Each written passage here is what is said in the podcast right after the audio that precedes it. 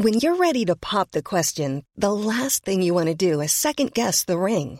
At Bluenile.com, you can design a one of a kind ring with the ease and convenience of shopping online. Choose your diamond and setting. When you find the one, you'll get it delivered right to your door. Go to Bluenile.com and use promo code LISTEN to get $50 off your purchase of $500 or more. That's code LISTEN at Bluenile.com for $50 off your purchase.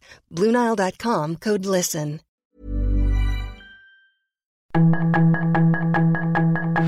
Tarde a tarde, lo que necesitas saber de forma ligera con un tono accesible. Solórzano, el referente informativo.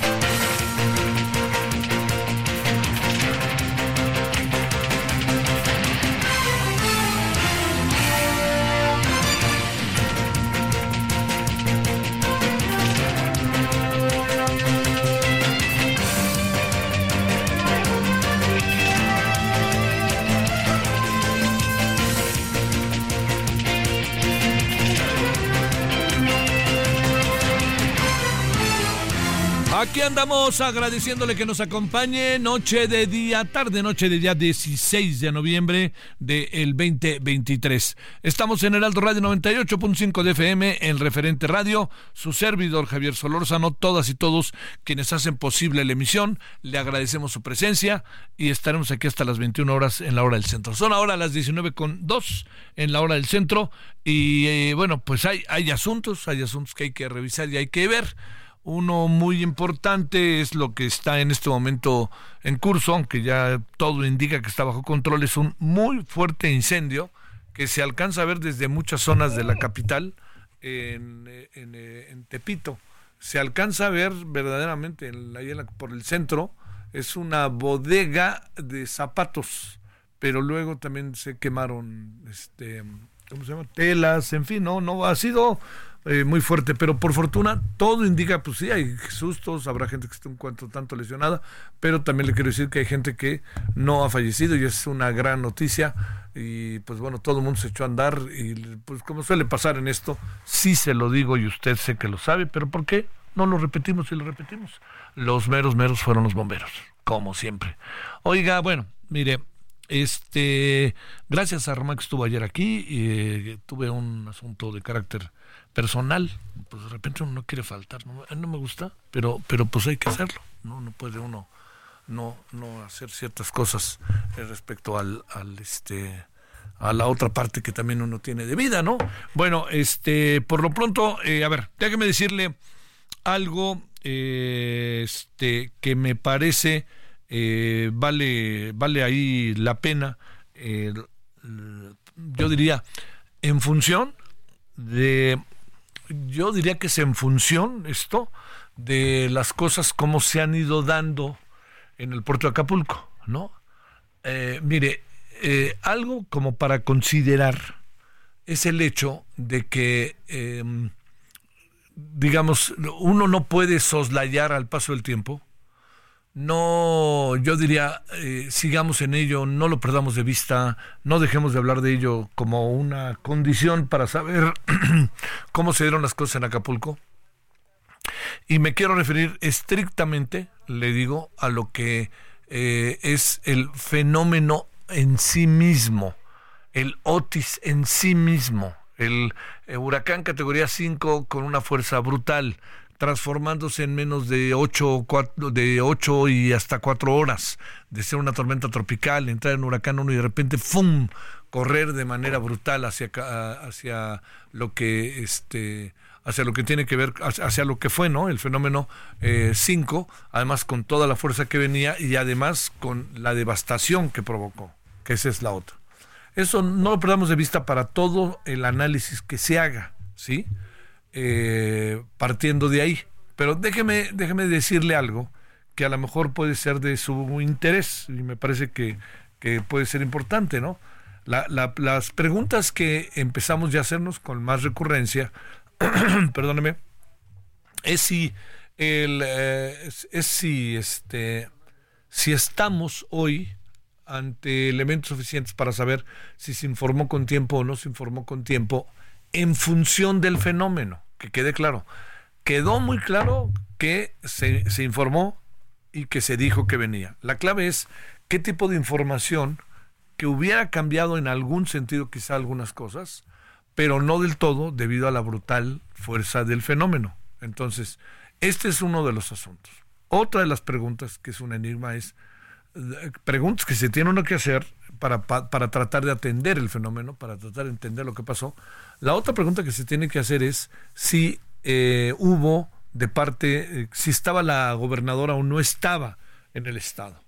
Se dan muchas versiones, no se ha dicho algo contundente como para saberlo, como por ejemplo, se dijo que estaba en la Riviera Nayarit, no está comprobada, comprobado, se dijo que estaba en Acapulco y se fue a Chelpancingo, tampoco está comprobado.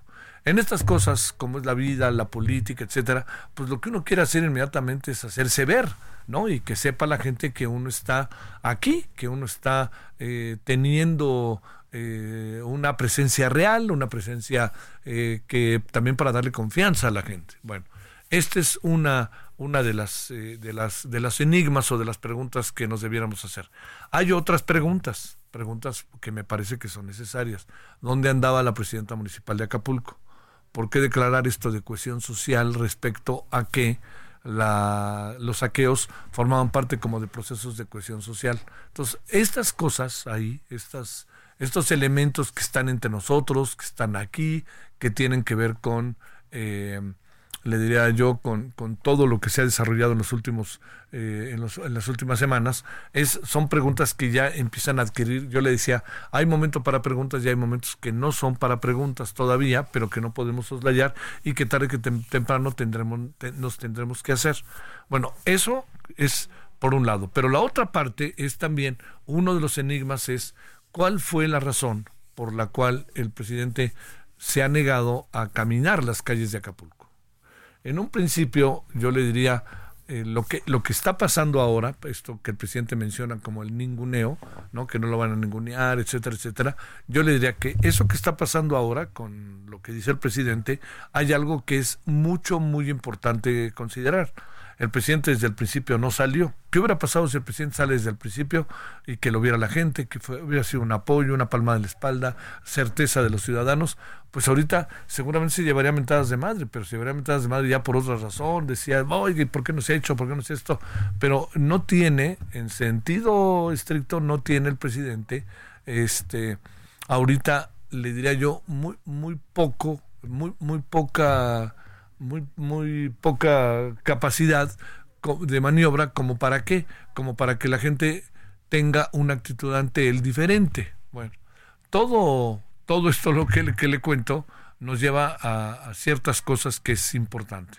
El presidente puede salir a la calle o no, pues está en su derecho, pero tampoco el presidente diga que lo van a ninguriar o atacar. Bueno, va a ser producto de lo que ha venido pasando en algunos casos habrá los provocadores y los reventadores que fácilmente se logran este, ubicar.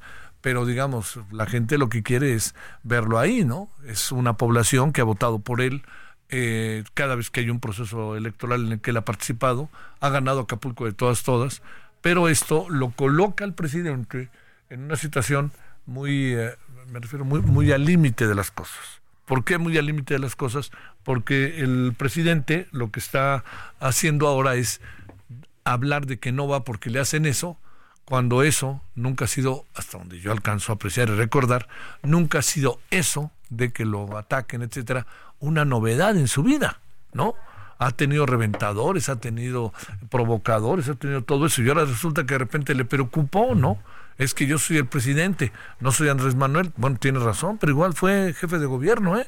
Y fue presidente de partido y yo diría fue la fue la máxima autoridad de la Ciudad de México, una de las capitales más importantes en el mundo en función de su capital y sobre todo también de su densidad de población. Entonces, cuando ahora empieza a decirse, "No, es que no voy a ir porque yo soy de la idea y se lo digo con con este pues se lo digo con como lo veo, yo creo que nunca es tarde para nada en estas cosas. Yo creo que si el presidente llevar a cabo un proceso en el cual fuera efectivamente a las, a las calles, pues se llevaría varias este, frescas, ¿no? Pero tengo la impresión de que ya por lo menos estaría en una posición mucho más favorable para que haya como más cercanía, haya más, más, más, este, como que haya más eh, posibilidad de que la gente lo vea, porque la gente hoy al presidente no lo está queriendo en Acapulco. Y lo hemos escuchado, está en algunos casos apareciendo incluso como el malo de la película, así que abusado con todo eso. Bueno, esto se lo planteo porque ahora que estuve en, en varios lugares ahí, este, es, es un tema constante, es un tema constante, se lo digo así, este, es un tema que constantemente sale, ¿no? Acapulco, a ver si el presidente. Yo diría que lo importante, por, supuesto, es ayudar a la gente, tener todo, etcétera, pero yo creo que él, incluso un presidente tan, un personaje tan protagonista como él, sigo para mí eh, sin entender esto. Yo creo que estamos entre enigmas de cosas que no entendemos, ¿no? Pero bueno, sigue la ayuda y se sigue caminando, que eso es lo importante. Y este y entre este ninguneo al que ha hecho referencia el presidente. Bueno, ese es uno de los asuntos que tenemos y que por supuesto no vamos a dejar de atender. Y luego hay otra cosa que nada más la dejo esbozada. Eh, mire, puede, pueden equipararse o algo parecido los salarios de los futbolistas hombres y los futbolistas mujer, las futbolistas hombres mujer. No hay manera no hay manera, porque, bueno, hay muchas razones, la industria creció desde hace tiempo, es un negocio redondo, México todavía está en ciernes, México no se ha desarrollado del todo, entonces, digamos, por, en función de las capacidades de, los, de las jugadoras, pues se les puede pagar un salario, ¿no? Pero las, las capacidades de las eh, futbolistas son salarios que tienen que ir en línea directa con la industria del fútbol femenil, que ese es ahí donde está la gran bronca eh, ¿Puede una futbolista ganar lo mismo que un futbolista? Pues en algunos casos ya empieza a haber futbolistas mujeres que ganan mucho más que futbolistas hombres, mucho más, mucho más, mucho más. Pues está, es un triunfo, es un, porque además pues les pagan en función de lo que hacen y de la rentabilidad que tienen. Pero eso de colocar, eh, como lo plantearon, no, no, a mí no, puede, puede ser una bomba de tiempo contra el fútbol femenil porque si se equipara por ley y entonces tienen que hacer una serie de movimientos, habrá que ver qué pasa con los clubs. Si usted se da cuenta, no casualmente los clubs que están arriba en el fútbol, soccer masculino, son los clubs que están arriba en el fútbol femenino. No es casual. Ahí hay una inversión. No sé cómo esté la rentabilidad, pero están Chivas, Atlante, eh, rectifico, Chivas, este, eh, Tigres, Monterrey, América, abajito por ahí aparecen equipos como este como León, como Pachuca, eh, que son equipos que les dan, los dueños les dan mucha importancia al fútbol femenil. Entonces, yo diría que estamos en un momento ahí que es muy importante que se escuchen, es muy importante que, que escuchen a los dueños de los equipos. Sé que por lo que hoy leí, una senadora de Morena asegura que los convocaron y apenas ayer les respondieron cuando ya se dio este, la, la propuesta de, de, qué hacer con el, con, con, el fútbol, con el deporte femenino en términos de salarios. Entonces, pues bueno, ahí, ahí está un asunto que no perdamos de vista, pero sí puede ser de, de consecuencias fuertes, porque si no se logra un acuerdo, pues va a ser difícil que los clubes puedan seguir manteniendo, porque no, no generan ganancias ahorita el fútbol femenil.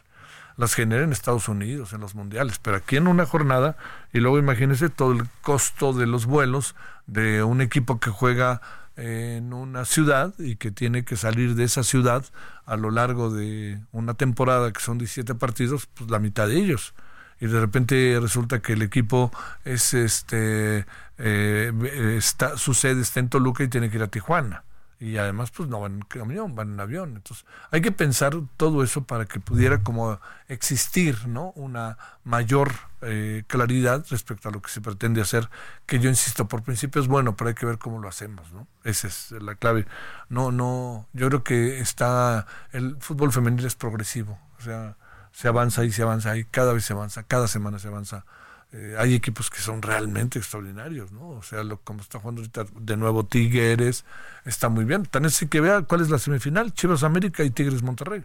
O sea, la final va a ser entre dos de los equipos llamados grandes, que en el fútbol femenil van mucho, muy adelantados Tigres y Monterrey, eh, que otros equipos como Pumas, como Cruzul, que se supone son equipos grandes, ¿no? Pero bueno, eh, esto se lo cuento para darle vuelta a pensarle, le prometo que lo vamos, hoy lo vamos a abordar, pero lo vamos a abordar en la noche y vamos a estar encima de este tema. Oiga, pues aquí andamos agradeciéndole que nos acompañe fuerte el incendio, real, realmente fuerte el incendio allí en Tepito, bajo más o menos control, pero sí se alcanzaba a ver desde muchas zonas de la Ciudad de México. Si le parece, vamos con un resumen y regresamos para entrarle a algunos de los asuntos más sobre Acapulco, entre otras cosas. La información de último momento en el referente informativo. El presidente de China, Xi Jinping, ofreció la ayuda de su gobierno en la compra de suministros en ese país para la población afectada de Acapulco Guerrero tras el paso del huracán Otis. China concede gran importancia a la solicitud de México de comprar suministros en respuesta al desastre y las autoridades competentes han ayudado urgentemente a México a contactar con las empresas chinas.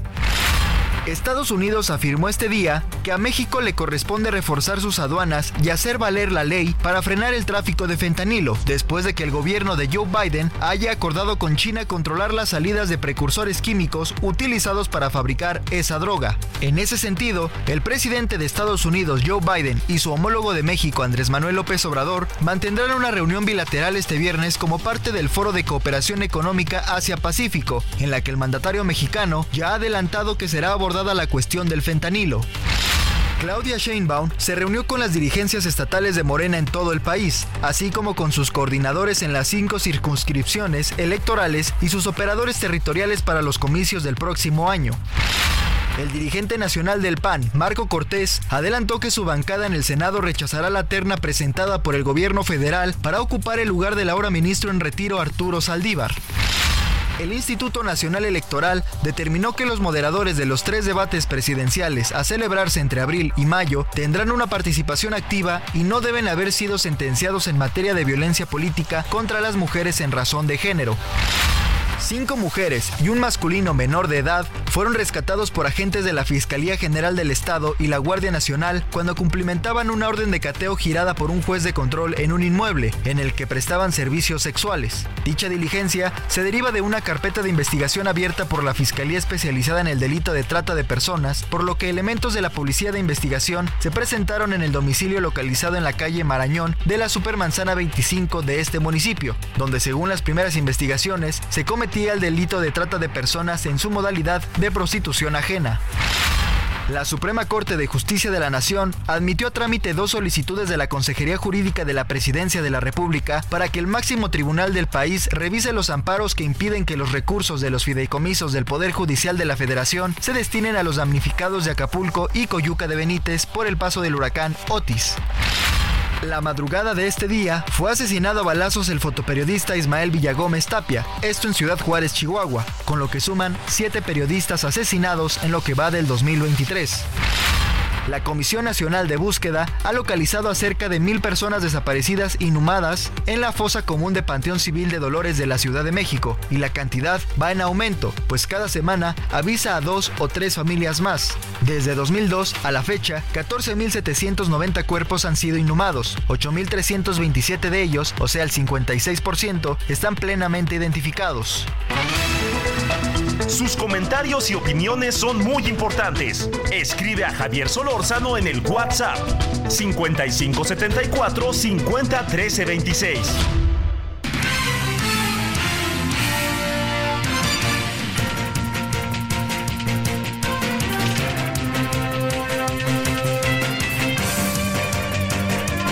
Bueno, vámonos a las 19.19. Toño Ramírez, conductor de Heraldo de Radio en Acapulco.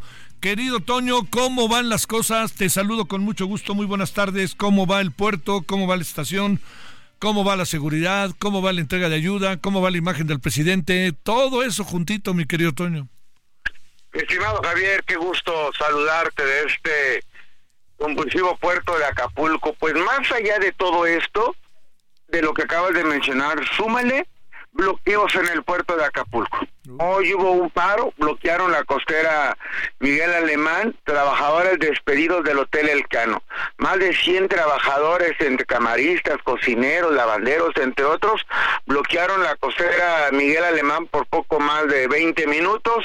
Esto de forma intermitente. Colocaron mantas rojinegras, se manifestaron porque los manifestantes, que en su mayoría son empleados con 10, 15 y hasta 28 años de laborar, pues se le informó que no habrá trabajo para ellos hasta dentro de uno o dos años.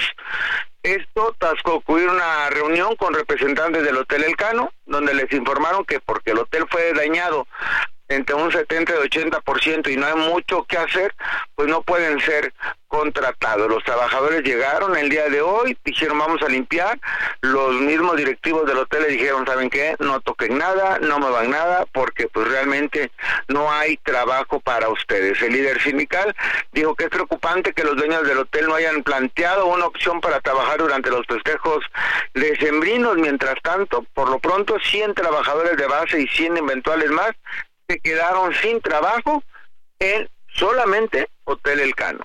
Sumémosle que también otros hoteles están en la misma situación. Prácticamente solamente son como cinco o seis los que arrancarían en el mes de, de diciembre, por ahí del 15 de diciembre.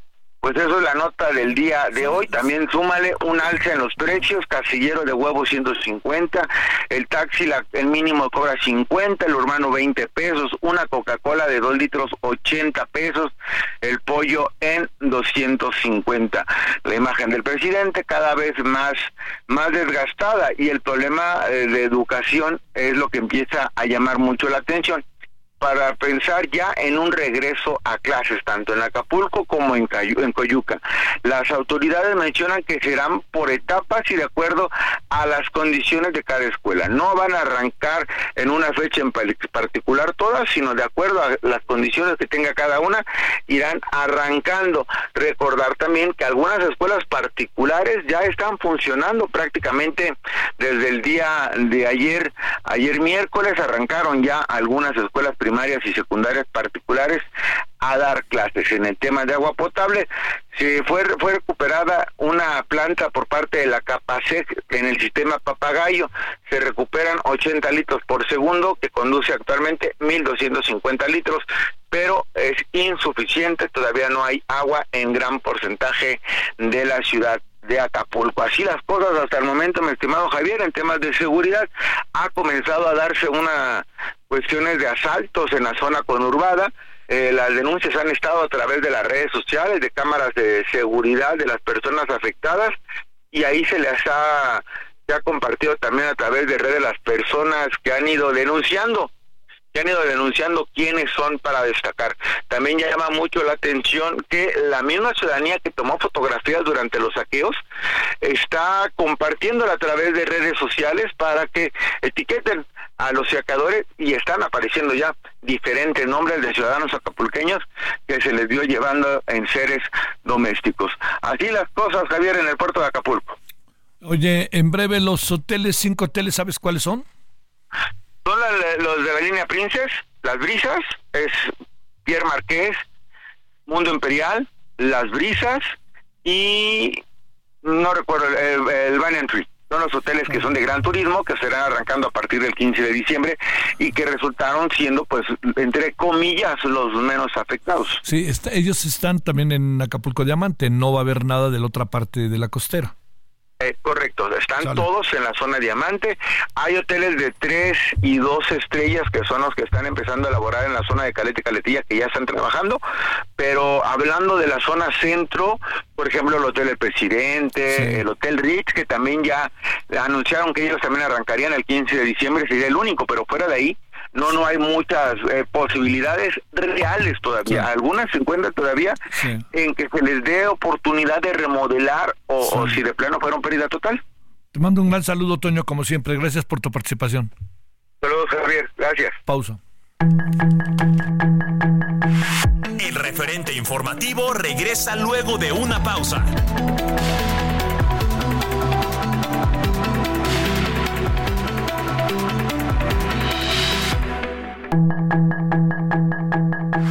Estamos de regreso con el referente informativo.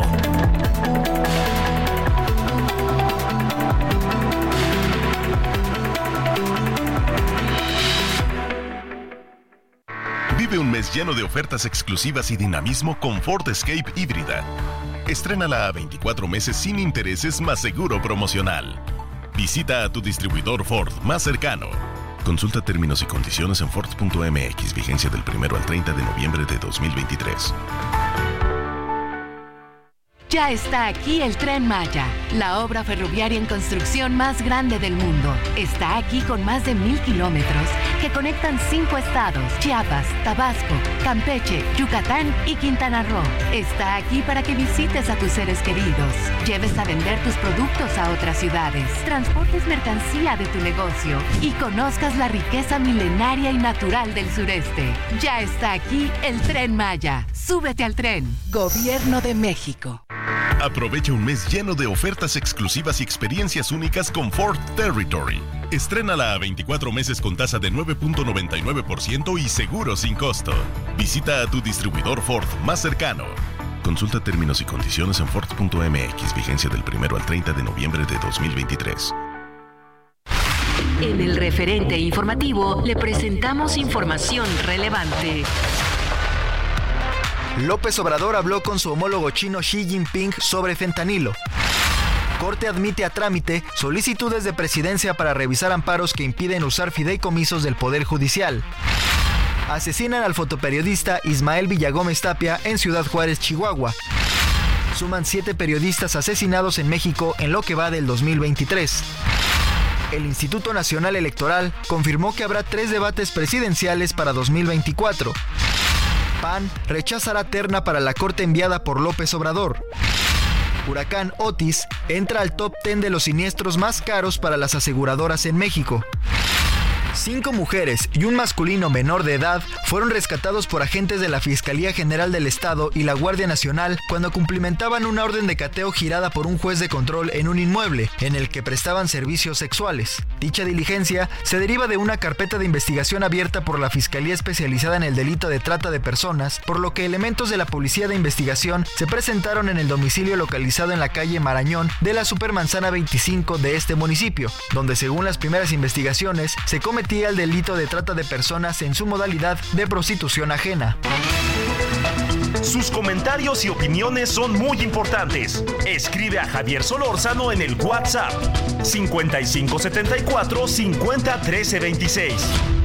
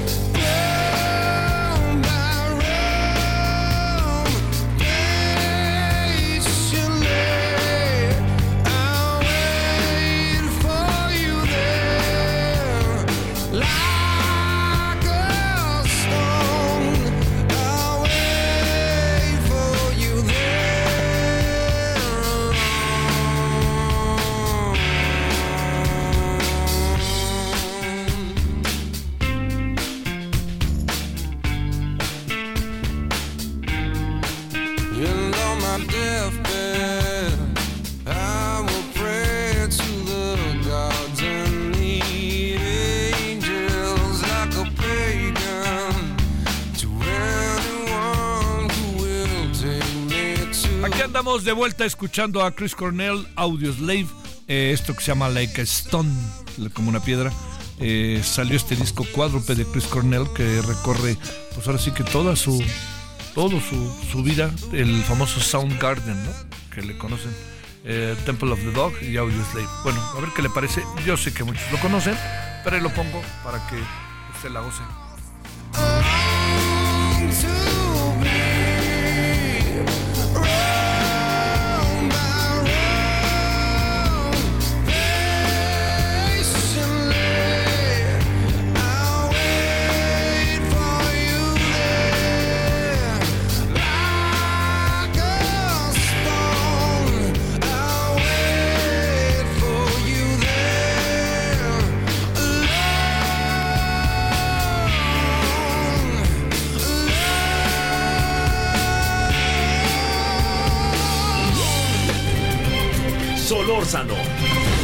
Referente informativo.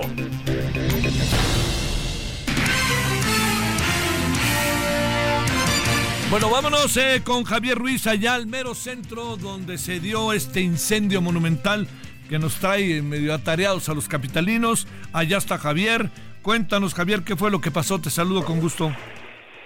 Hola, Javier, te saludo igual con gusto. Excelente noche. Pues eh, se quemó una bodega de zapatos principalmente de chanclas de plástico, esto justamente en la zona de la de Tepito, aquí en el eje 1 norte, y lo que es República de Honduras, pues eh, este incendio todavía no se controla, todavía pues sigue ardiendo debido a que pues se quema bastante plástico y son cientos y cientos de elementos del heroico cuerpo de bomberos que han llegado no solo de la Ciudad de México y las 16 alcaldías, sino que también pues eh, del municipio de Nexahualcoyotl y también del municipio de Catepec de Morelos. Continuar pues las labores para sofocar este incendio. Por la tarde una gran columna de humo que fácil alcanzó los 30, 40 metros y se incluso se puede observar desde el aeropuerto internacional de la Ciudad de México. Pues ya no se aprecia tanto, sin embargo, lo que hemos podido observar es que continúa pues el elementos del heroico cuerpo de bomberos pues laborando para tratar de sofocar este incendio. Algo de lo que pues han encontrado los uniformados es desafortunadamente bastantes estructuras que en teoría deben de ser semifijas, sin embargo la mayoría de ellas pues ya están ancladas a muchas con cemento, con tornillos y esto ha provocado que pues los elementos del heroico cuerpo de bomberos pues no puedan laborar de manera rápida. Les ha costado pues prácticamente llegar hemos observado que con algunos esmeriles han tratado de romper pues prácticamente toda la estructura metálica para poder llegar pues al corazón de este incendio, el cual todavía continúan pues laborando pues en los bomberos. También mencionar que llegó a este punto la alcaldesa Sandra Cuevas aquí en la Cautemos, lo que nos ha referido es que todavía no está eh, controlado, incluso solicitó más eh, pues justamente pipas de agua potable. Y también eh, Javier pues se le mencionó, se le preguntó hace unos momentos por parte de reporteros que qué opinaba que la Contraloría General de la Ciudad de México determinó suspenderla pues de manera temporal, sin embargo ella dice que pues ella no debe nada, ella continuará trabajando como alcaldesa que les ha ganado estos cientos de juicios y es por ello que continuará pues trabajando para la gente. En específico en estos momentos hemos observado pues subirse algunas eh, pipas, ingresar con las mismas para apoyar pues con el agua el líquido para que justamente los bomberos pues continúen trabajando. Toda la zona está cerrado, desde el eje 1 norte, desde el Paseo de la Reforma y hasta Vidal Alcocer, se concentran principalmente las unidades en la calle del Carmen, en Florida, donde se encuentra pues este incendio y pues hay que evitar todo este punto. Afortunadamente ya eh, lo han eh, pues al menos rodeado este incendio para que no continúe pues expandiéndose al resto de los comercios que están principalmente sobre el eje 1 norte. De momento, Javier, ese reporte que tenemos. Oye, ¿qué tan, qué tan contundente es la versión de lo que pasó, de decir que lo provocó, ¿eh, Javier? Pues se desconoce, la verdad es que hemos hablado con algunos comerciantes, pues dicen que probablemente pues un cortocircuito, aunque también eh, hay una sospecha, y esto pues a decir de los comerciantes que pues prácticamente les hayan eh, eh, pues prendido esta bodega, esto probablemente pues dicen ellos, a decir de los comerciantes, probablemente una extorsión o algo que no se haya pagado, pero esa es la versión que tienen los comerciantes, pues es una, una, por supuesto una versión pues que ya la fiscalía tendrá que investigar para ver exactamente qué fue lo que ocurrió, si fue un accidente o fue provocado o, eh, o algo más fue lo que ocurrió, Javier. Oye, pero todavía no está controlado, ¿verdad? Para decirlo claro. No, todavía no está controlado, incluso pues continúan llegando algunas pipas de agua, no como hace rato, hace rato prácticamente llegaban y llegaban unidades atrás de cada uno, sin embargo aún continúa todavía incendiándose, lo que les puedo referir que sí ha disminuido ya la columna de humo en color negro, hace rato se veía mucho más, pero hasta el momento y de acuerdo a las autoridades mismas nos confirman que todavía no está pues prácticamente sofocado, incluso los bomberos continúan trabajando y para poder llegar al corazón de esta pues este, esta plaza hay que pasar pues prácticamente ya cuatro filtros por parte de policías que tienen pues prácticamente todo rodeado, Javier. Bueno, bueno, Javier, pues ni hablar ya. Lo importante es que no hay personas fallecidas. ¿Y quemados habrá habido o no?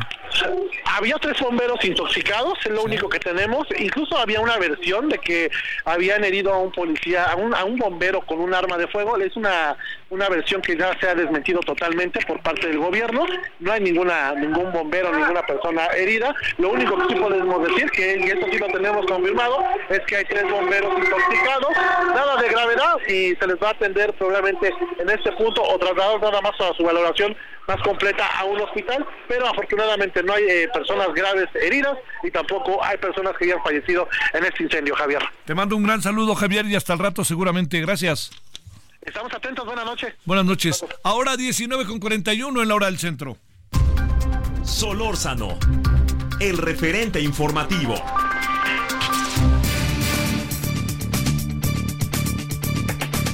Le agradecemos a Leopoldo Maldonado, director regional de Artículo 19. Querido Leopoldo, ¿cómo has estado? Muy buenas noches. Muy buenas noches, Javier. Muchas gracias por el espacio y un saludo a tu auditorio. Bueno, entremos con lo que sucedió el día de hoy.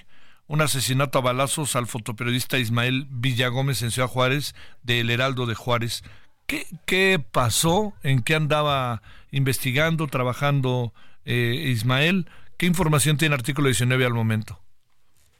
Eh, bueno, Javier, la primera información que tuvimos ya de algunas fuentes cercanas a Ismael como víctima fatal de este terrible asesinato es que no se tiene reporte de amenazas previas. Son las primeras informaciones que tenemos, ni de agresiones previas, eh, y es por eso que estamos exigiendo a las autoridades de investigación, a la Fiscalía del Estado de Chihuahua, que efectivamente mantenga abiertas todas las líneas de investigación, dado el contexto de violencia que hay en el país y particularmente por los antecedentes de asesinatos de periodistas que hay en aquella entidad y que se siga eh, o se ciña también al protocolo homologado para la investigación de delitos contra la libertad de expresión. Lo hemos platicado muchas veces en este espacio, Javier, que lo primero que le surge descartar a las autoridades investigadoras es que tiene que ver con su trabajo periodístico sin haber llevado las diligencias o los actos de investigación mínimos para ese descarte. Entonces esa es la exigencia, que se mantenga con transparencia y con eh, apertura esta investigación y que se agoten esas líneas como lo mandata el protocolo. Eso es lo primero. ¿Qué tipo de trabajo desempeñaba este Ismael Villagómez allá Juárez? ¿Qué tipo de fotografía era la que fundamentalmente él se abocaba? Pues él, eh, de la información que tenemos, él se dedicaba particularmente a la nota de seguridad, pero también a otro tipo de cobertura. Eh, bueno, tú sabes que en, en muchas eh, ciudades del país, en muchas entidades, pues no necesariamente los fotoperiodistas y, y, los reporteros se enfocan en una sola fuente, ¿no? entonces, evidentemente, bueno, pues esto abre aún más el espectro de las posibles fuentes eh, de agresión, si es que debidamente se agota esa línea, como debe ser. Y eh, eh, nos contaba, por ejemplo, la persona del medio que lo conoce y que lo, y que lo trataba, que pues era una persona amable, alegre, que no se metía en problemas. Entonces, evidentemente, pues esto ha generado un enorme desconcierto, pues primero en el medio en el, y también en el gremio, en Ciudad Juárez, que una vez más vuelve a enfrentar estos niveles de violencia eh, letal en términos de, eh, de, asesinatos de periodistas. ¿no? Seguimos eh, más o menos con una lamentable cuota sistemática, ¿no, Leopoldo, de asesinatos o intimidación de las y los periodistas, ¿no? Mira, sí, Javier, la verdad es que el primer semestre del 2023 dimos cuenta hace, hace unas semanas, se cometieron 272 agresiones contra la prensa. Eh, una cada 16 horas. es eh, fácil, no tiene ningún costo, pues ya no se diga económico, ni siquiera político. ¿Y por qué digo político? Porque pues el 50% de las agresiones son cometidas por autoridades de la, del Estado, por autoridades públicas. Y, y, en este, y, en este, y en esta radiografía de la violencia que tuvimos el primer semestre de, este año, encontramos que después de, eh, no habíamos visto después de más o menos nueve, ocho años, que las autoridades federales subieran al segundo lugar en nivel de agresiones. Por lo general eran las municipales y las estatales las que se peleaban el primero y segundo lugar y las federales en tercer lugar. Pues ahora, de forma inédita, otra vez las autoridades federales, después de tanto tiempo, ocupan este protagonismo en la violencia contra la prensa. Como sea, cualquiera, cualquiera que sea el nivel de los funcionarios públicos, son una de cada dos agresiones cometidas por las autoridades de este país en contra de la prensa. Oye, este, híjole, y es que, ¿sabes cuál es el asunto? Que se da la agresión y al final, eh, lo que lo hemos visto muchas veces, bueno, no lo has dicho, lo hemos platicado, en fin, eh, no hay una... Eh, que, hay, hay como no pasa nada, hay como una impunidad latente todo el tiempo, ¿no? Sí, hay una impunidad del 98%, lo hemos dicho y lo seguiremos diciendo hasta el cansancio hay también una permisividad para agredir con este discurso virulento que viene desde la tribuna pública. Eh, pero además, Javier, vemos un patrón preocupante en lo que va del sexenio de acoso judicial, de la utilización de los recursos y herramientas legales, judiciales o administrativas, para tratar de acallar a la prensa. Es decir, eh, en lugar de protegerla, lo que le correspondería a las autoridades, están utilizando el sistema de justicia para perseguir, para amedrentar, para inhibir y para censurar. Y eso no lo habíamos visto. Estamos registrando a razón de dos demandas por mes. Eh, esto no lo habíamos visto, esto, es, esto va incrementando y esto habla de un ánimo, pues no por proteger ni por prevenir la violencia contra la prensa, sino de ahora instrumentalizar la ley en contra de la prensa. Oye, la otra cuestión que anda por ahí también es este que digamos eh, desde, desde el gobierno federal como que no hay una reacción rápida ante estas cosas o esa es mi impresión puedo estar equivocado por supuesto no mira Javier lo, lo vimos en la crisis de letalidad del año pasado que por cierto ha sido el más violento del que tengamos registro lo, lo, lo, lo, dijimos en varias ocasiones, ¿no? 13 asesinatos de periodistas el 2022 y eh, 696 agresiones en general. No habíamos tenido esos números antes en artículo 19. Eh, eso fue un medidor, un indicador del interés que se le pone al tema. No hubo un golpe de timón, el discurso virulento en contra de la prensa persistió, siguió, pero además no hubo una estrategia integral para prevenir y mucho menos para atender ya los actos de violencia consumados o perpetrados, mucho menos para investigar diligentemente y dar con los responsables por más que se presentaba eh, cifras alegres de detenidos y de supuestos esclarecimientos, la verdad es que al final los casos terminan prácticamente en la impunidad porque detienen o archivos expiatorios o a un par de personas o cómplices que participaron como autores materiales de los crímenes, pero nunca dan con los autores intelectuales. ¿Y por qué nunca se da con los autores intelectuales? Porque muchas veces son los propios políticos locales a veces en contubernio con los criminales, a veces por sí solos o utilizando el aparato del Estado. Entonces, eh, el discurso sigue y la normalización de la violencia persiste desafortunadamente. Oye, eh, la autoridad local eh, allá en Ciudad Juárez, ¿ha pasado algo? ¿Han detenido a alguien? ¿Alguna cosa de esta naturaleza? ¿O, estamos también así, para decirlo claro, en, la nada? Aún estamos a la espera de, de, más información, de que arrojan las primeras pesquisas. También siempre, eh, lo hemos dicho, hay que tomarlo como un grano de sal, ¿no? Porque las autoridades tienden a desvirtuar eh, la honestidad o la moralidad de las víctimas, ¿no? Sí, sí, sí. Es crimen pasional o se dedicaba a no sé qué tanto. Pero bueno, estamos a la espera. Ya anunció la fiscalía que va a agotar todas las líneas de investigación. Esperemos que, que, se, que se ciña eso. Te mando un gran saludo, como siempre, Leopoldo. Muchas gracias. Muchas gracias a ti, Javier. Saludos. gracias. Sí, es que este, fíjese que esta, esta situación con, el ejercicio periodístico, lo, lo que acaba pasando, que se convierte en un tema sumamente delicado, es que no pasa nada. A ver, ¿qué le quiero decir con no pasa nada?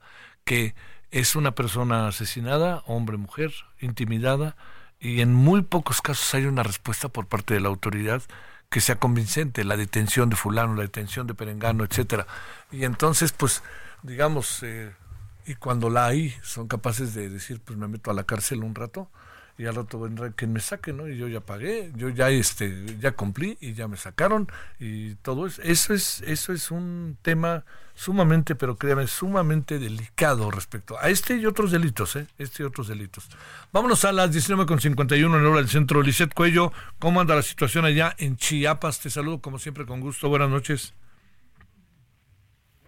¿Qué tal, Javier? Muy buenas noches. Te saludo a ti y al auditorio. Informarte que la madrugada de este eh, jueves, presuntos alumnos de la Escuela Normal Rural Matumaxán, Chiapas, provocaron destrozos y actos vandálicos en las instalaciones de la Secretaría de Educación al oriente de Tuxtla Gutiérrez, la capital de Chiapas. Un vehículo de una empresa nacional fue chocado en la entrada principal de la dependencia estatal, causando destrozos en el portón y rejas. En los últimos días, estos mismos estudiantes han realizado manifestaciones en la capital chiapaneca para pedir que cierren carpetas de investigación que fueron abiertas en mayo de 2021 por diversos delitos cometidos tras bloquear la caseta de cobro de Chiapa de Corzo al San Cristóbal de las Casas. De manera histórica, la normal rural se ha manifestado mediante actos vandálicos con el secuestro de camiones y unidades de empresas, quema de vehículos como los que pertenecieron a una importante eh, línea de autobuses aquí en Tuxtla Gutiérrez y bueno, las autoridades han comentado que ellos les han invitado a dialogar en una mesa, eh, por supuesto, en donde estén presentes autoridades educativas y representantes de los estudiantes, sin embargo, pues no han querido aceptar dicha propuesta, por lo que se han manifestado desde hace más de una semana con estos actos vandálicos, principalmente en la ciudad capital. Este sería Oye, este, ¿y está tomada o no toma? No, no tomaron, sino más bien vandalizaron y se fueron, ¿verdad? Así es, Javier. Eh, en estos últimos días han estado tomando el Palacio eh, pues eh, de Gobierno aquí en el estado de Chiapas, en la Plaza Central. posteriormente realizan actos vandálicos, secuestran algunos camiones de, empresas transnacionales para después retirarse. Y bueno, pues el día de hoy fue en las instalaciones de la Secretaría de Educación aquí en Chiapas. Gracias, Dicet. Muy buenas noches. Pausa.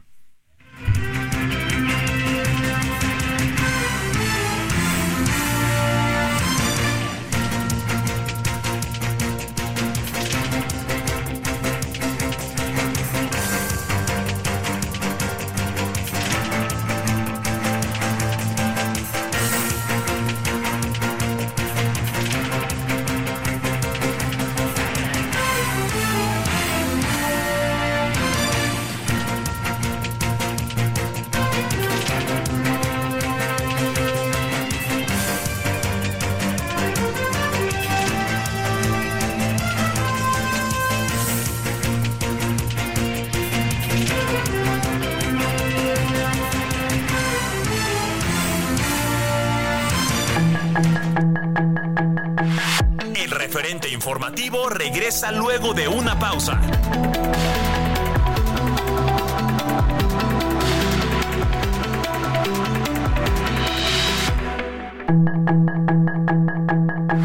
Estamos de regreso con el referente informativo. When you're ready to pop the question, the last thing you want to do is second guess the ring. At Bluenile.com, you can design a one of a kind ring with the ease and convenience of shopping online. Choose your diamond and setting. When you find the one, you'll get it delivered right to your door. Go to Bluenile.com and use promo code LISTEN to get $50 off your purchase of $500 or more. That's code LISTEN at Bluenile.com for $50 off your purchase. Bluenile.com code LISTEN.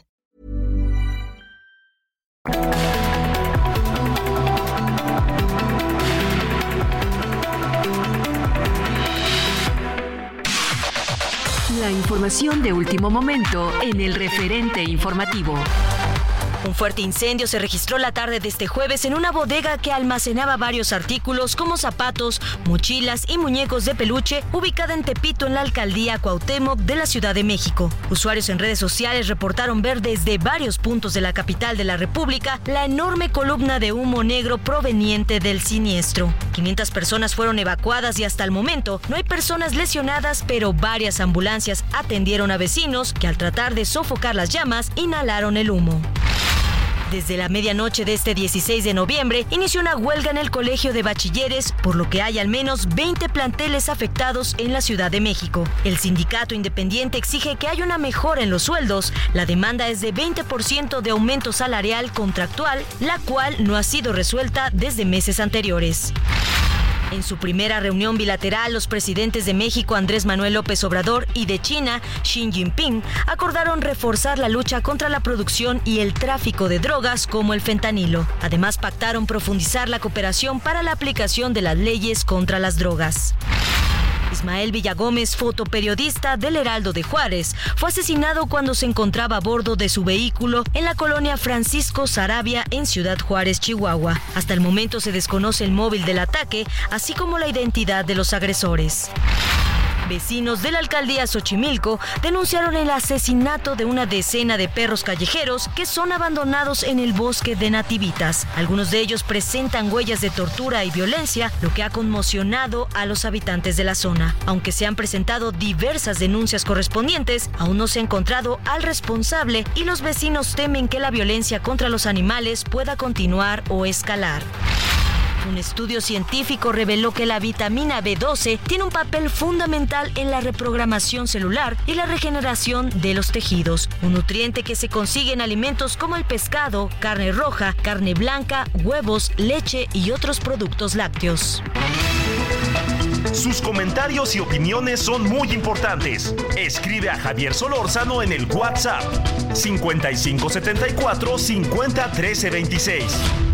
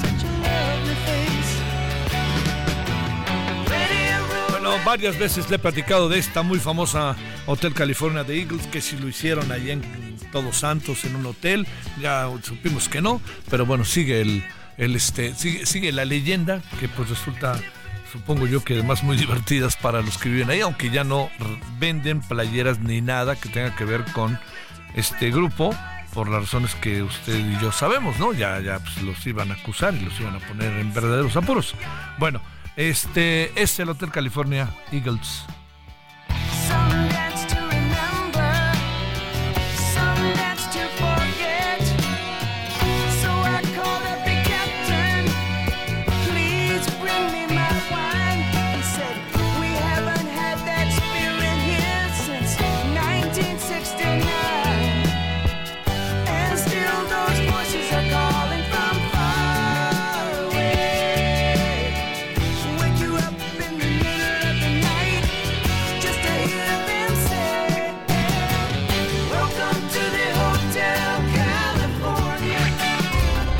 Solórzano, el referente informativo.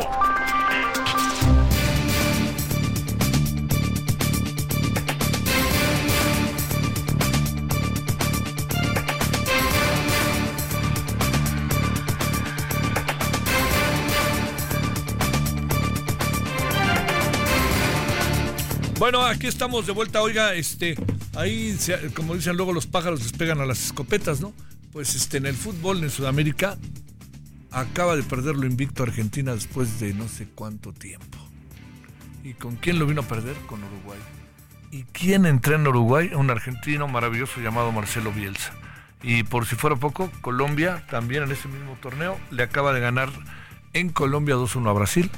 Y sabe que gritaba a lo mejor es un exceso decirlo, pero casi todo el estadio hoy en, allá en Santa Fe de Bogotá, fuera Petro, fuera Petro. ¿Quién es Petro? El presidente de Colombia. Ojo con esas cosas. Bueno, vámonos si le parece cuando son ahora las 20 con 7 en hora del centro. Sigamos con los deportes desde otro ámbito. Queridísima Betty Pereira, ¿cómo has estado? Te saludo con mucho gusto. Hola Javier, igualmente, qué gusto, tanto tiempo ha pasado. Bueno, pero qué gusto saludarte. Oye, a ver, eh, hay dos asuntos, pero entremos, ¿de qué tamaño es este problema, hasta donde puedas tener tu información, entre Ana Gabriela Guevara y su pareja, que son acusadas de fabricar pruebas contra el abogado Víctor Guzmán y contra el que entiendo es el marido de la pareja, bueno, marido original de la pareja de Ana Gabriela Guevara, y de por medio está un niño y está lo que se presume son el uso de las influencias por parte de la director de la CONAD en un asunto que parece, más allá de lo mediático, muy delicado. No, pues es la historia de Ana Guevara, resumida en un caso.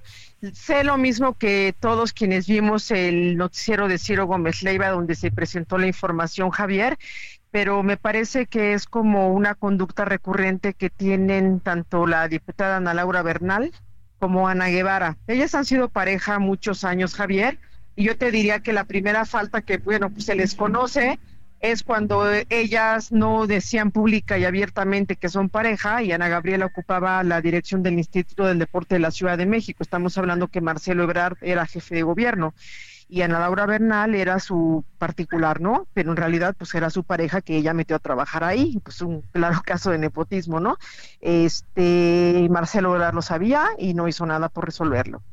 Eh, cuando Ana Gabriela renuncia al cargo para irse a contender por el PRD para eh, la alcaldía de Miguel Hidalgo, deja como encargada del despacho a Ana Laura Bernal, que hay que decirlo, pues ella es una este, eh, Miss Sonora, eh, que pues se ha dedicado al modelaje. Yo llegué a ver aquí en el periférico sur de la Ciudad de México sus anuncios de una marca de cosméticos y pues no tiene ningún estudio, grado académico, nada que digamos la faculte como para ejercer algún este eh, cargo que tenga que ver con administrar eh, eh, los recursos públicos en el deporte, pues igual que Ana Guevara. Ana Guevara concluyó solamente la secundaria pero pues han sabido meter, se meten con un grupo político, se meten con el otro, eh, las dos intentaron comprarle una casa a una señora ahí en la, en la zona norte de la Ciudad de México, a quien defraudaron también, terminaron en un juzgado siendo demandadas y denunciadas por sus prácticas irregulares, pues Ana Guevara es evasora fiscal, tuvo una orden de aprehensión, la libró porque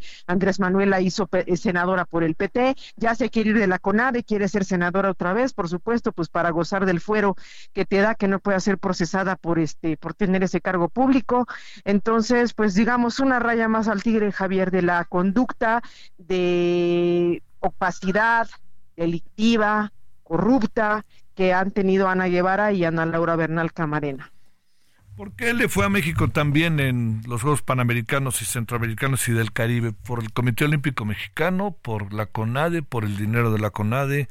Por los deportistas, por los papás y mamás de los deportistas. ¿Por qué, ne? Supones, Betty. No, Javier, porque se repartieron más medallas. A mayor número de medallas, mayor número de cosecha. Es decir, si tú comparas el número de medallas que se repartieron en los Panamericanos de Guadalajara 2011, que se tenía el récord de los 42 oros, eh, y tú comparas el número de medallas que se, que se repartieron ahora, pues son más de 120 medallas en juego entonces pues ganas más medallas, ¿no? Todos los países ganan más medallas. Este, no es una cuestión de dinero, Javier, es una cuestión, a ver, es una cuestión de que el sistema deportivo mexicano está mal, eh, pero, pero funciona, me explico, es decir, los estados aportan dinero, los estados desarrollan deportistas, este, hay selecciones juveniles a las que luego pues llegan a las manos de la CONADE y les dan lo que les quieran dar o lo poco que les quieran dar, hay talento de los deportistas, seguimos teniendo entrenadores empíricos, entonces simple y sencillamente pues a mayor número de medallas, más medallas se pueden ganar y lo mismo pasó en Lima.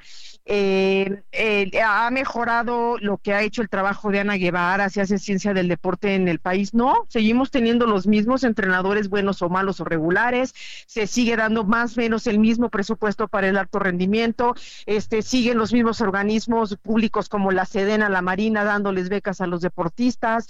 O sea, la verdad es que todo sigue igual, simple y sencillamente tú vas a una contienda donde se reparten más medallas y sí, claro, hay un mérito importantísimo de los deportistas mexicanos de que de que ganan medallas. Yo nada más te diría, Javier, tú voltea a ver el medallero de Tokio 2020 y vas a ver como todos esos países, incluidos Canadá, quedaron por encima de México, Puerto Rico, Jamaica, Colombia, Ecuador.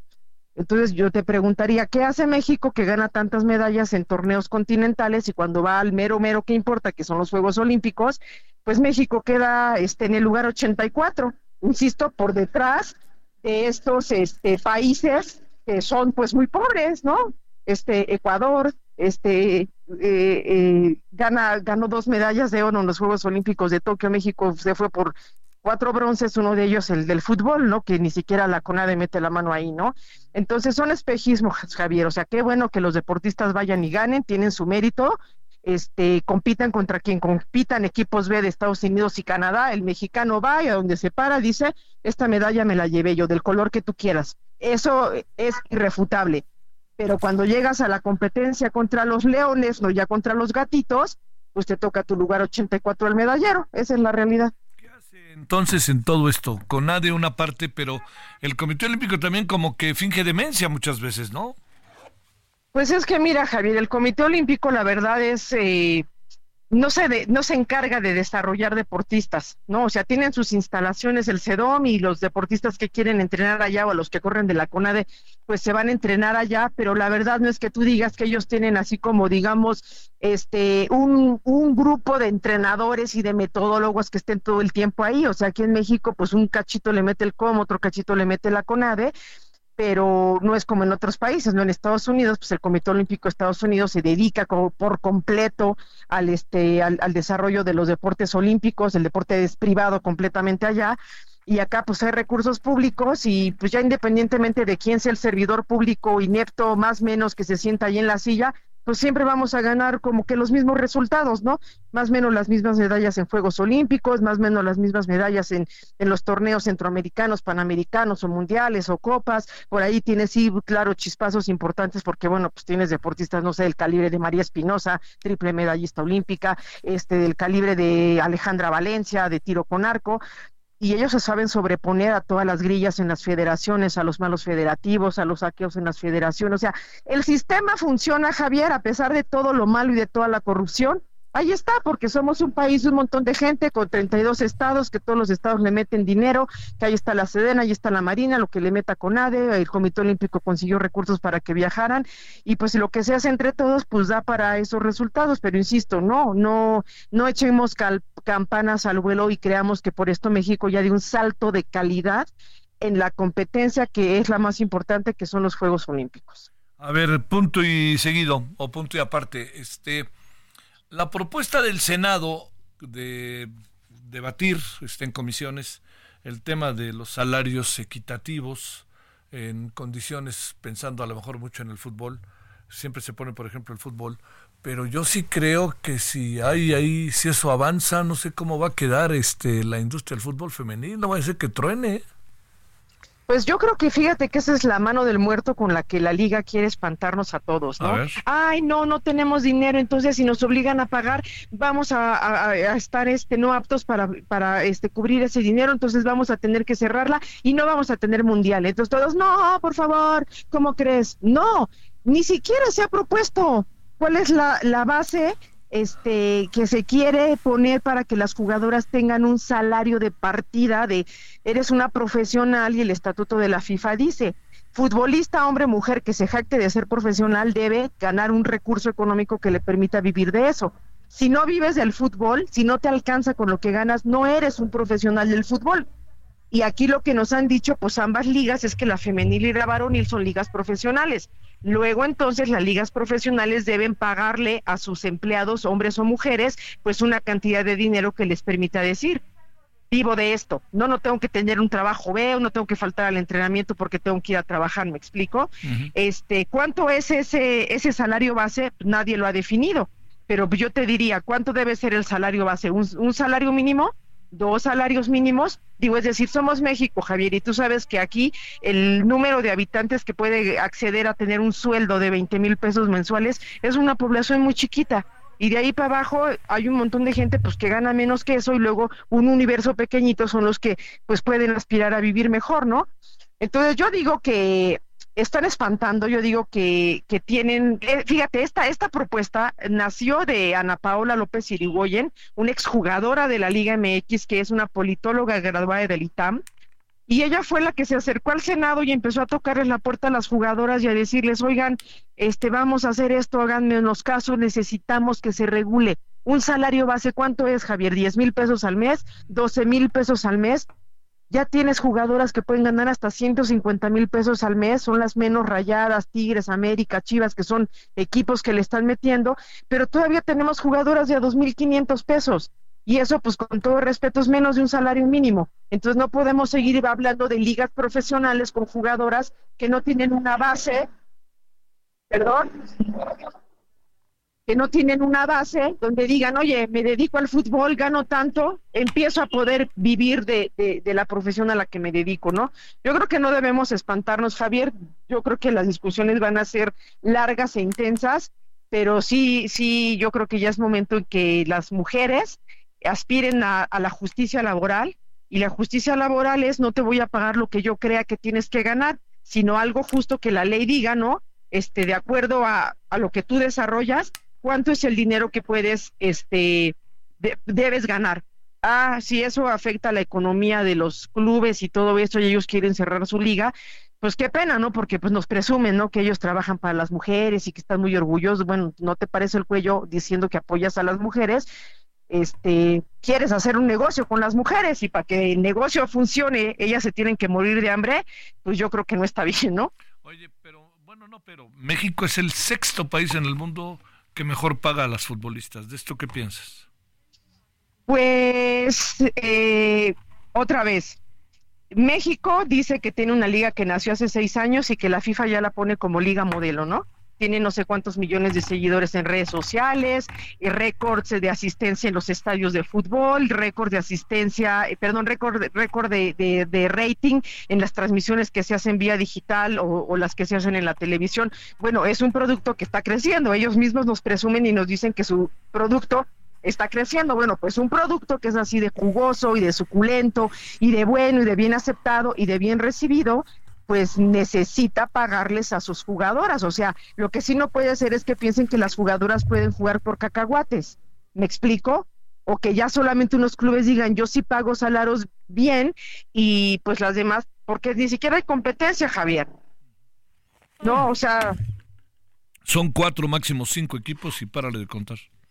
Sí, el Pachuca, por ejemplo, el Pachuca paga muy bien este, a las ciertas jugadoras y eso pues es de un tiempo para acá, ¿no? O sea, yo también habría que recordar, a ver, Javier, el primer torneo que hubo antes de que naciera como tal la Liga MX fue la Copa de la Liga de, de, MX femenil.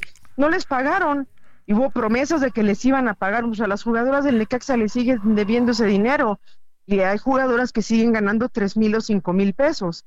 Entonces, eh, yo creo que ambas partes se tienen que sentar y tienen que llegar a un acuerdo y de decir un salario mínimo, dos salarios mínimos, pero lo que no puede ser es que sea a discreción y, a, que digan, pues no me alcanza, ¿no? Bueno, pues, Oye, la, la, la, parte que corresponde luego también a la multipropiedad que está por cambiar, debe de cambiar el año que entra, este, pues ahí también habrá que ver los que entren, si es que entran, porque a lo mejor la multipropiedad es que les gusta el fútbol, que ganan, lo que quieras, pero la multipropiedad también es, mi queridísima Betty, es porque nadie le quiere meter, ¿eh? Tú dejas suelto a León o al Pachuca, al, León, por ejemplo, del grupo Pachuca, dejas suelto a los equipos del grupo Caliente, dejas puestos al del grupo Salinas, ¿habrá quien lo compre o no?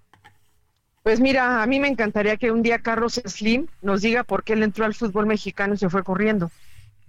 O sea, una explicación así pues puede eh, eh, dar mucha luz, ¿no?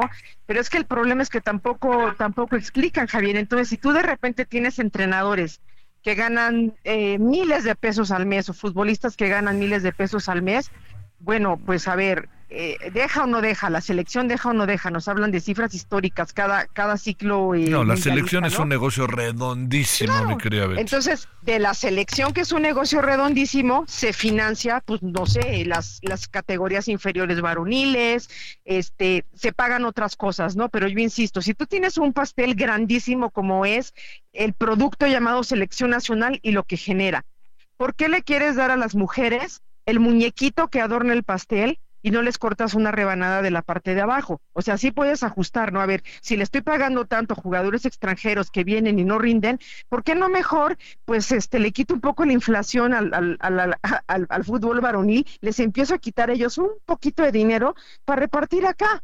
O sea, jalar un poco la cobija. El propio Chicharo Hernández, tú te acordarás durante la pandemia qué fue lo que dijo. Es insultante la cantidad de dinero que ganamos los futbolistas. No, ¿por qué nos pagan esto? Bueno, pues hay una inflación en el fútbol mundial, esa es la realidad. Bueno, pues entonces quítenle tantito de allá porque pues no solo, no, no solo de pan vive el hombre, ¿no? O sea, eh, ganan dinero y ganan muy bien. Bueno, dejen de ganar un poquito y le, salpíquenle al femenil, que lo vean como una inversión.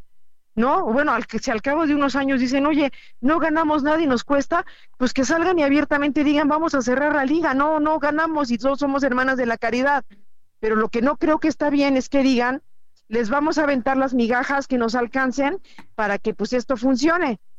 No, porque entonces pues déjalas entonces que estudien y que se vayan a trabajar, ¿no? No les vendas la ilusión de que esta liga les da empleo y las hace profesionales, porque insisto, si no les alcanza lo que ganan para vivir del fútbol únicamente, no son profesionales. Es una liga amateur. Eso lo dice el estatuto de la FIFA. Mi queridísima Betty Pereira, te mando un gran saludo como siempre y mi agradecimiento que estuviste con nosotros. Gracias a ti, Javier. Un abrazo también. Gracias. Bueno, ahí tiene usted una opinión, una perspectiva de alguien que a mí me parece ha estudiado, le ha revisado, pero eh, yo creo que también lo que tendría que hacer en este momento la, la federación es hablar con los dueños de los equipos y a ver, hagamos cuentas y que hagan cuentas, entiendo que ahí es, el fútbol es un negocio, es un deporte público, pero es un negocio privado.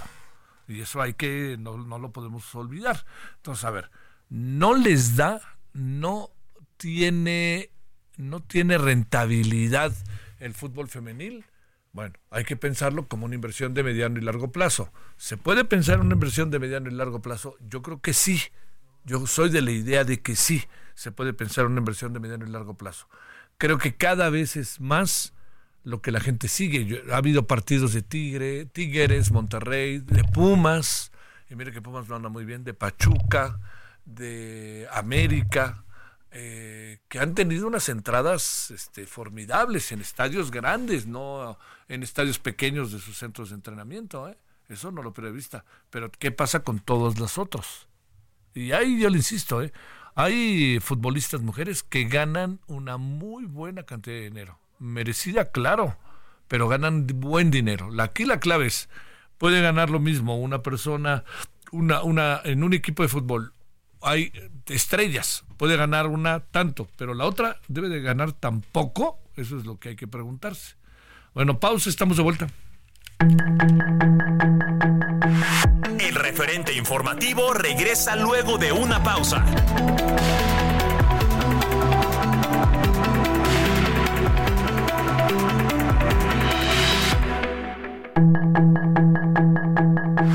Estamos de regreso con el referente informativo.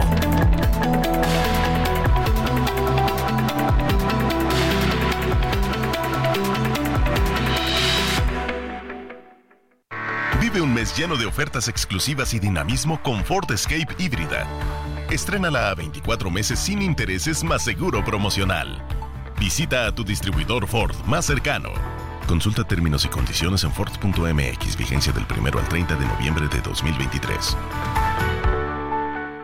Heraldo Radio, una estación de Heraldo Media Group.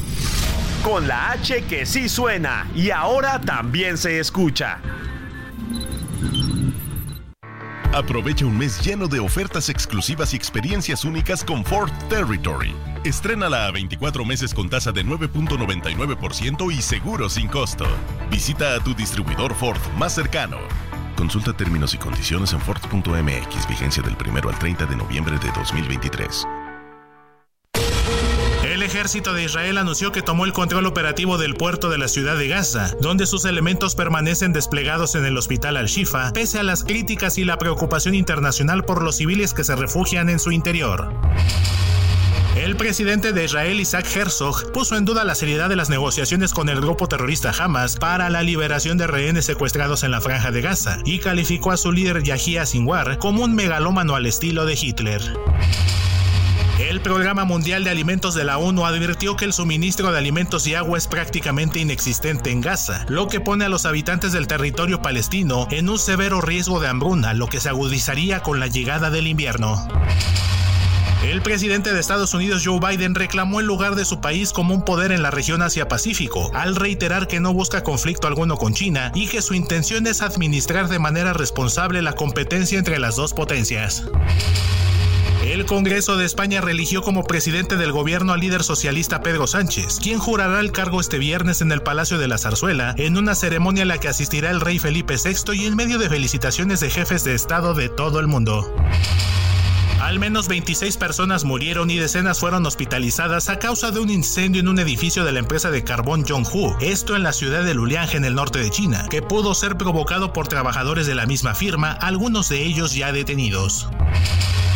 La expresidenta de Chile, Michelle Bachelet, anunció este jueves que votará en contra de la nueva propuesta de constitución para el país andino, elaborada por el órgano constituyente de mayoría conservadora, documento que se plebiscitará el próximo 17 de diciembre. Para el referente informativo, Héctor Vieira.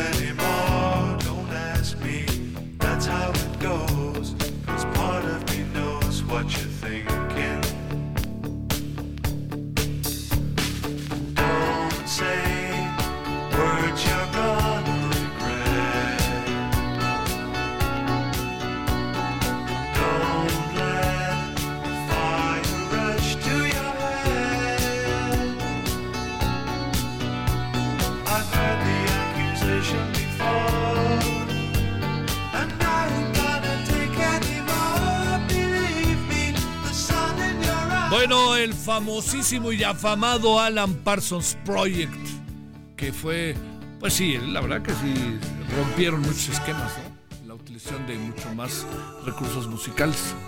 Este es el famoso Eye in the Sky.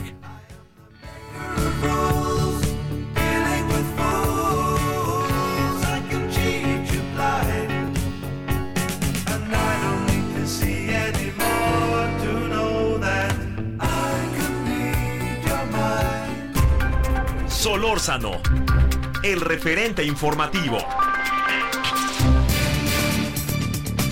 Eh, mire, estamos teniendo un problema eh, cada vez más, más grande con el asunto de los refugiados, ¿no?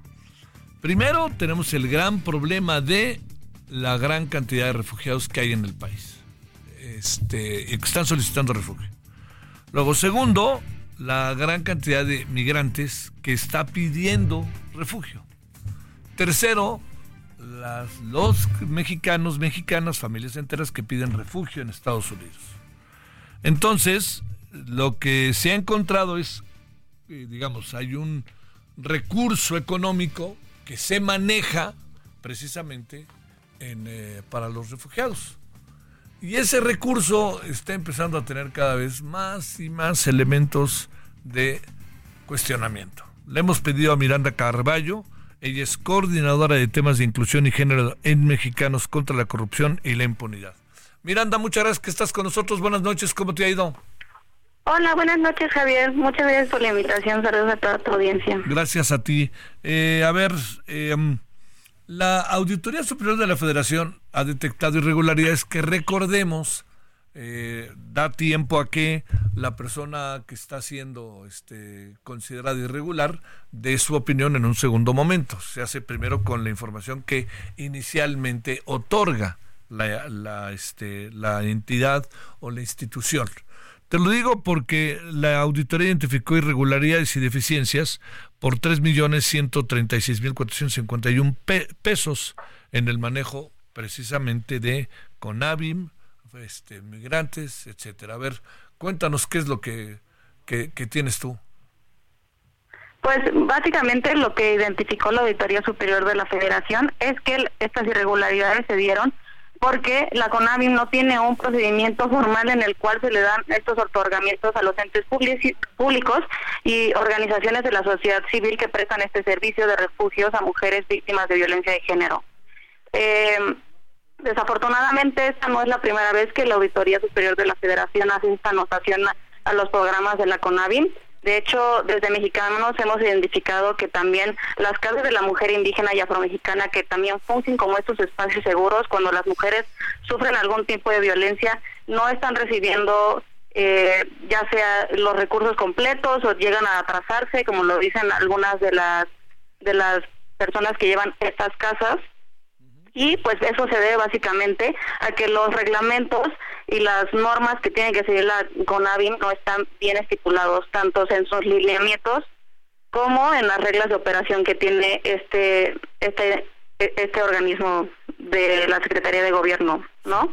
Eh, básicamente eh, no hay control, no hay vigilancia, supervisión y seguimiento de los recursos en la mayoría de los casos, tanto en los refugios como en las casas de la mujer indígena y pues este también ha sido un problema que la misma CONAVIM ha detectado en el 2019. De hecho, estipularon que no hay recursos humanos, administrativos y financieros suficientes para poder atacar la magnitud y complejidad de la violencia de género en México, ¿no? Y esto está unado a que, ah, pues debido a esta falta de recursos, tampoco hay una planeación estratégica lo suficientemente robusta para poder hacer frente a, a la violencia que vivimos las mujeres hoy en día. Híjole, híjole. Oye, a ver, déjame plantearte, este, eh, esto, esto, digamos, el, asunto que se, ¿cuál es la hipótesis? Que el dinero se está usando para otra cosa, que el dinero no llega, que se distrae o que evidentemente no se utiliza lo que se debe utilizar. ¿Cuál es la hipótesis que hay en términos concretos de esto? Eh? Pues lo que nosotros podemos revisar de acuerdo con la transparencia de los datos es que no hay una claridad de cómo es que se están dando estos estos recursos, ¿no? Tampoco hay una claridad del seguimiento debido a que la CONAVI no tiene estas capacidades para decir, este es el dinero que se está entregando y esto es lo que tienen que dar los organismos o las entidades a los cuales se los estamos dando. Entonces, no, no, no se podría decir que se están malversando los fondos, pero lo que se puede revisar con, la con los datos de transparencia, los cuales tenemos a la mano las asociaciones civiles y toda la población en general, es que no, no hay una claridad en qué se está gastando este dinero. Siempre hay estas irregularidades, desafortunadamente. Híjole, oye, este, eh, ¿hay acuse de recibo de parte de la autoridad? ¿Hay acuse de recibo? Eh, pues eh, la Red Nacional de Refugios ha, ha, estipulado que muchas veces se retrasa el dinero de la CONAVI o que no se entregan los recursos completamente. Pues esto ya depende de cada uno de los de los refugios en los cuales se preguntan, pero pues repito, esto no solo es un problema que se da dentro de los refugios, sino también en otros programas como la Casa de las Mujeres Indígenas y Afromexicanas, que nos han ah, dado la información a mexicanos contra la corrupción y la impunidad, que muchas veces se están retrasando eh, los recursos que se debían dar, el presupuesto, o que simplemente no llega. Híjole, y eso, espérame, ¿no son recursos, pregunto, etiquetados, Miranda? Sí, estos recursos permanecen, ah, bueno, son del anexo 13, que son las erogaciones para que las mujeres y hombres tengamos una igualdad. Desafortunadamente, el anexo 13, eh, el 75.5% de este anexo para el 2023 está llevado a programas que realmente no están luchando para la igualdad de las mujeres y los hombres en este país. El, si me permiten, los cinco programas que con más presupuestos de este anexo son las pensiones para adultos mayores, las becas Benito Juárez, la, eh, jóvenes construyendo el futuro y sembrando vidas. en lo de las becas Benito Juárez es para la educación superior y media superior, por eso está dividido en dos. Híjole, ya está bien lo que inevitablemente a, la vista pareciera Miranda que pues es lo más rentable en términos electoral, electro, político electorales, ¿no? Sí, y desafortunadamente, de acuerdo con la ENDIRE, que es la encuesta nacional sobre la dinámica de las relaciones en los hogares, que, que básicamente mide la violencia que sufrimos las mujeres, eh, cada cuatro años hacen esta encuesta por parte del INEGI, del 2016 al 2021 hubo un incremento del 4% en puntos porcentuales de la violencia total contra las mujeres. Eh, y pues siete de cada diez mujeres mexicanas han dicho que sufren violencia a lo largo de toda su vida. Híjole, oye, son eh, cifras muy altas, ¿no? A ver, eh, la, otra pregunta que uno se hace ahí sobre esto, Miranda, es eh, el siguiente paso de la Auditoría Superior de la Federación, ¿cuál será? A ver, supongo que le dirá con Avim, a ver, aquí está, yo lo usé en esto, o le tendrá que responder. ¿Qué es lo que sucede si no está en ese, en ese, este, en ese renglón? ¿Pasa algo? ¿Hay algún tipo de sanción? ¿O, o, no pasa nada, Miranda? Pues la respuesta corta es que no pasa nada porque la Auditoría Superior no tiene las facultades para poder, digamos, castigar o poner alguna sanción a las eh, a, los entes que va revisando y regulando, ¿no? Lo que sí hace y ha hecho varios años con la CONAVIN específicamente es dar una serie de recomendaciones para que decir tienes que tener bien tus lineamientos y además de tener bien tus lineamientos, tienes que tener una estructura establecida para decir cómo se está repartiendo el dinero, a quién se debe el dinero y pues esta serie de, recomendaciones que repito no es la primera vez que lo hacen, la Auditoría Superior de la Federación con Economía ha sido eh, pues muy repetitiva con este tipo de cuestiones, sin embargo como no hay una facultad de, sancionar, pues desafortunadamente no pasa nada y siempre se quedan en estas recomendaciones. Este, eh, eso es dinero que el legislativo también tendría que revisar, puesto que el legislativo es el encargado del presupuesto. Pues el legislativo eh, puede revisar lo que dice la Auditoría Superior de la Federación, pero eh, no mm, mm, el margen de acción que tiene realmente debería ser con la CONAVIN y, pues el legislativo tampoco puede sancionar, digamos, a la CONAVIN. Híjole.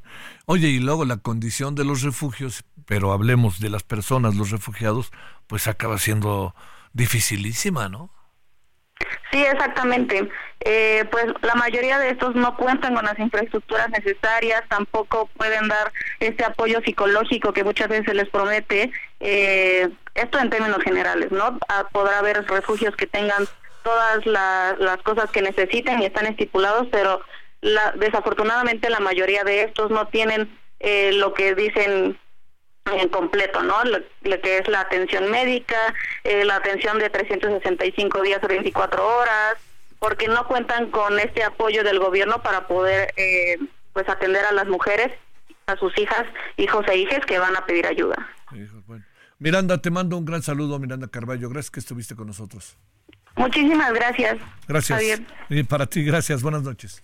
Ahora 20 con 44, casi 45 en la hora del centro. Les recuerdo que en a las 21 horas en la hora del centro, como todos los días, estaremos con el referente televisión a través de Heraldo Media Group, Canal 8, y estamos en Isis y en Sky. Hoy traemos pues agenda cargada, como lo hemos visto en este noticiario. Le vamos a volver a entrar al tema de equidad de salarios o decisiones sobre los salarios de las mujeres en el deporte, que está muy interesante, ha causado mucha mucha controversia, pero también para algunas muchas esperanzas. ¿eh? que esa es la otra. O sea, hay varios asuntos que traemos aquí al, al, rato para que nos acompañe. Pero todavía no acabamos acá porque son ahora, le reitero, las 20.45 en hora del centro. Solórzano, el referente informativo.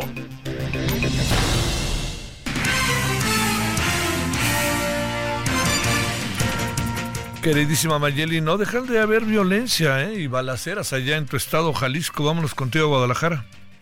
Así es, Javier. Muy buenas noches. Buenas noches también a todo el auditorio. Lamentablemente, pues tener que informarles que el día de hoy por la mañana se trata del municipio de Ocotlán, en donde se registra este ataque a un convoy de las fuerzas federales y estatales, quienes realizaban un eh, recorrido de vigilancia. Y bueno, en el punto de la calle Miguel Hidalgo de este municipio es en donde, pues, diversos hombres, extraoficialmente se habla de alrededor de 12 personas abren fuego en contra de este convoy. Resulta eh, lesionada una elemento de la Guardia Nacional, quien fue trasladada para recibir atención médica. Y bueno, eh, también se habla, de acuerdo con los videos que la propia población estuvo subiendo a las redes sociales, que este ataque eh, provino de algunos civiles armados que viajaban en una suburban en color negro, también en un vehículo con blindaje artesanal. Y pues hasta estos momentos no hay personas detenidas. Sin embargo, sí se generó luego también de este ataque y para evitar que recibieran alguna eh, pues apoyo por parte de más elementos tanto estatales como federales, se registraron algunos bloqueos en ingresos carreteros a este municipio de Ocotlán. Y bueno ya eh, también se pudo eh, pues abrir estos tramos carreteros. Por la tarde se suspendieron las clases en varios municipios no solamente en Ocotlán también en Jamay en En Poncitlán y eh, por parte de la Universidad de Guadalajara, pues el Centro Universitario de la Ciénega, así como nueve preparatorias regionales suspendieron actividades esta tarde y por lo pronto no hay personas detenidas, tampoco se informa de qué grupo armado o qué grupo de la delincuencia fue quien accionó en contra de estos elementos, ni el móvil o por qué eh, lo hicieron. Y pues hasta estos momentos no se ha informado si el día de mañana se retoman las actividades de manera normal, pero por supuesto seguimos al tanto para informarles también sobre esto. Oye, Mayeli es una zona que no ha dejado de tener problemas, ¿no? Así es, y bueno, también, por cierto, se pidió el apoyo a las autoridades del estado de Michoacán para que en un momento dado, si eh, buscaban huir a esta entidad, pues pudieran también auxiliar a las de Jalisco para evitar el ingreso, pero pues hasta estos momentos no hay detenidos, Javier. Esa es la, la otra. Entonces, clases hoy no hubo, vamos a ver qué pasa mañana, ¿no? Así es, seguimos atentos. Sale, te mando un saludo, Mayeli, buenas noches. Muy buenas noches. Vámonos ahora hasta Puebla. Claudia Espinosa, ¿cómo estás, Claudia? Muy bien, Javier, te saludo con gusto a ti y a todos los amigos del Heraldo Media Group para decirte que, bueno, pues aquí todavía se sigue una emergencia sanitaria en materia de dengue. Hay 2.864 contagios confirmados. Tan solo en la última semana se confirmaron 20 nuevos casos y, bueno, pues se está invitando a la población a mantener las medidas sanitarias. Ya hay cinco personas que lamentablemente perdieron la vida por esta enfermedad, sobre todo se ubican en la zona norte de la entidad y también en la zona de la Sierra Negra. Se han intensificado a través de la Secretaría de Salud todos los trabajos para la descacharización y también eh, pues poder fomentar las medidas sanitarias y tratar de bajar estos casos que lamentablemente pues todavía se siguen presentando principalmente en esa zona, Javier. ¿Hay atención de primera o no hay atención de primera? Se están eh, realizando las campañas y bueno, lo que se está pidiendo también es que la gente pues no esté acumulando eh, las cosas, pero lo que sí es cierto es que en promedio pues se están detectando de 10 a 15 casos cada 24 horas, lo cual pues sí mantienen alerta a las autoridades aquí en Puebla. Te mando un saludo, gracias, buenas noches hasta Puebla. Buenas noches. Bueno, vamos cerrando y para ello nos vamos con eh, Javier Ruiz. De nuevo nos vamos al incendio. Adelante, Javier, bueno, actualízanos si no te importa cómo va el asunto. Eh, Javier, pues eh, buenas noticias, prácticamente ya entre el 70 y el 75% de este incendio que se registró la tarde de hoy, de esta bodega de zapatos, pues ha sido pues ya sofocado, eh, todo les queda un parte de, del 25%, sin embargo, pues continúan llegando pues todavía el apoyo con pipas de agua potable y también con químicos para extinguir pues el fuego. En la calle de Florida, pues todavía continúan saliendo también bastantes eh, pipas, todas ellas pues ya han apoyado de diferentes eh, municipios, de diferentes alcaldías. Sin embargo, también eh, una de las preocupaciones pues de la gente que vive aquí en la zona de la calle de Florida es porque pues pues no han podido ingresar a sus domicilios por supuesto el miedo pues al salir de, su casa porque pues prácticamente pues estaba eh, quemando todo lo que ellos veían. Y si me permitas Javier pues vamos a platicar rápidamente con una de esas personas que se encuentra aquí. Oiga pues usted vive aquí en la calle de Florida. Platíquenos eh, qué, qué, escuchó qué vio hasta más o menos. Pues empezó como a las 4 de la tarde. Y este estaban mis sobrinas en su casa. Me di cuenta que estaba Madero y le hablé a una de ellas, le pregunté que cómo estaba, me dijo es que me salí con los niños y este pues no sé, le digo es que el incendio parece que es por tu casa y este ya ella vino para acá, pero ya no la dejaron pasar. El temor, por supuesto, no han podido regresar a su casa. No, no han podido regresar. Entró una de ellas, pero porque había dejado este pues la mascota, el perrito, y por el niño que estaba enfermo se salió sin medicamento. Obviamente no sabía que esto iba a pasar se salió sin suéter, sin medicamentos, sin nada. que lograron sacarlo. Ajá, los lo, lo, Hoy es una noche con incertidumbre porque no saben dónde van a quedarse, aunque solo ven policía.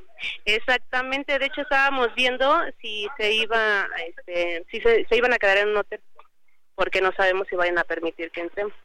¿Cuál es su nombre? Estefania Espinosa. Gracias, Stephanie.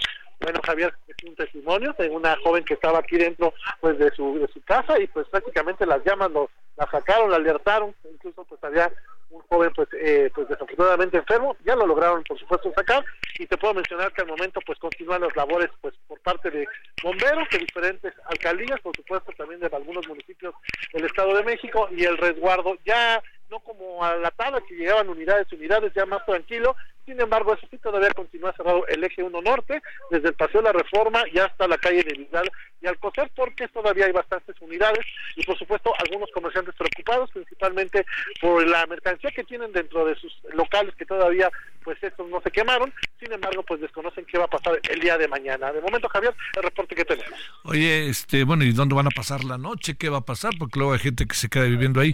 A ver, una última cuestión, Javier. Seguimos sin saber qué detonó el, el incendiote. No, se desconoce, eh, incluso ya eh, llegó también eh, Miriam la secretaria de Protección Civil, y lo malo que dio a los medios de comunicación que pues prácticamente la fiscalía se encargará, desconocen todavía si fue de un intento de, si fue un corto circuito o, algo provocado, hasta el momento todavía se desconoce qué, qué, qué será y pues prácticamente Protección Civil mencionó que pues será la fiscalía quien se encargue de las investigaciones para ver pues para saber exactamente qué fue lo que ocurrió Javier. Te mando un gran saludo Javier, gracias, hasta el rato. Igualmente. Estamos atentos aquí, buenas noches. Bueno, nos vamos, estamos aquí juntito exactamente en seis minutitos para que nos acompañe en Heraldo Televisión, referente a la noche, Canal 8 de Televisión Abierta, y Sky, su servidor Javier Solórzano y todo el equipo que hace posible referente a la noche. Hasta el ratito. Gracias.